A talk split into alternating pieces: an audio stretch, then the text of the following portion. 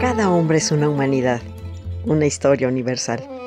Y como la historia es maestra de vida, queremos que conozcas y saborees la historia por medio de refranes, datos curiosos, biografías, chimentitos, palabras raras y todo aquello que nos forma como personas.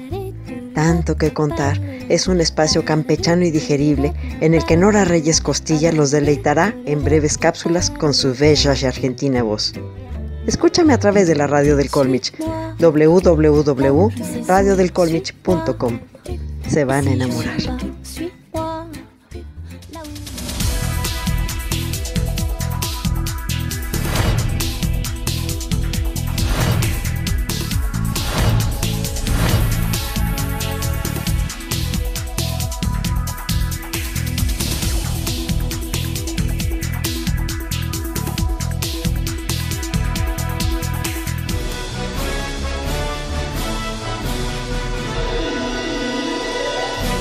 Los saludo, muy buen día. Soy Nora Reyes Costilla y bienvenidos a Tanto que Contar. Es una mañana frío de invierno, hoy 24 de enero.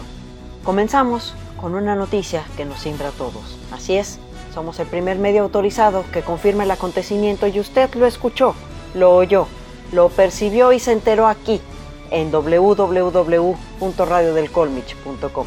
Vamos con nuestro corresponsal con el reporte. Adelante. Así es, Imperatrix murió Calígula, emperador de Roma. Según reportes oficiales, el famoso emperador romano fue asesinado. A lo largo de su corta vida, el emperador sobrevivió a múltiples ataques y conspiraciones. Sin embargo, el atentado que acabó con su vida fue planeado por los oficiales de la Guardia Pretoriana. Justamente, un cuerpo de soldados que le servía de protección y escolta. Según testigos oculares, eran muchos los soldados, aunque se cree que el cerebro del atentado puede estar en el Senado y en el ejército. Los detalles sobre cómo murió Calígula varían de acuerdo con la fuente, si bien todos están de acuerdo que fue Casio Querea.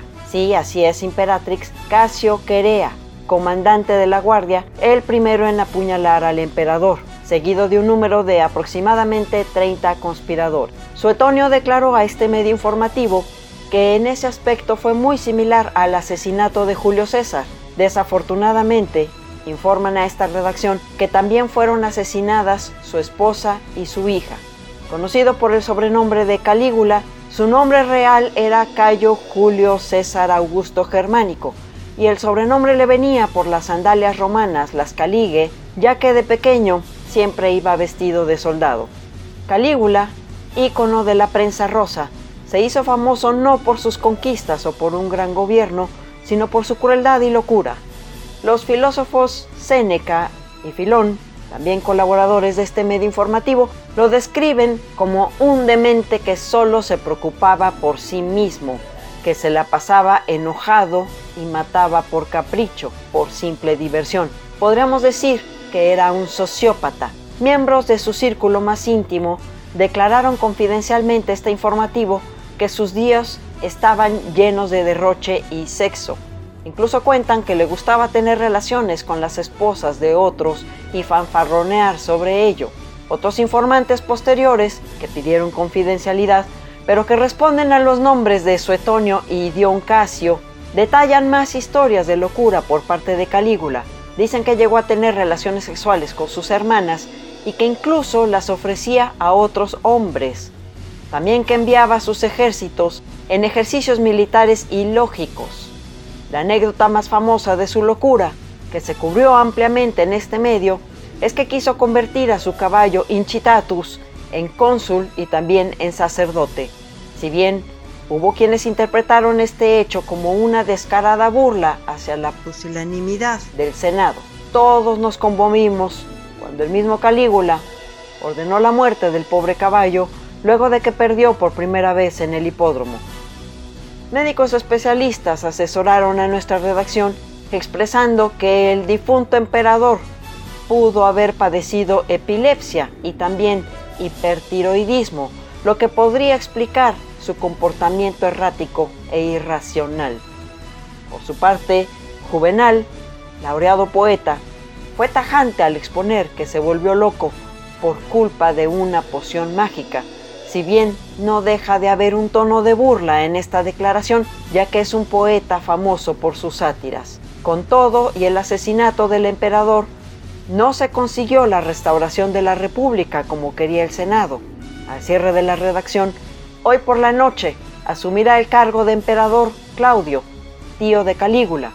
Así es, estimado Radio Escucha, es este un día para recordar, 24 de enero del año 41 de nuestra era. El reporte que tengo, regresamos contigo. Muchas gracias y no olviden seguirnos en nuestras noticias diarias en Facebook y búsquenos como La Historia por Gusto. Continúen en nuestra programación en la radio del Colmich y gracias a Eva Alcántar en los controles. Muy buen día.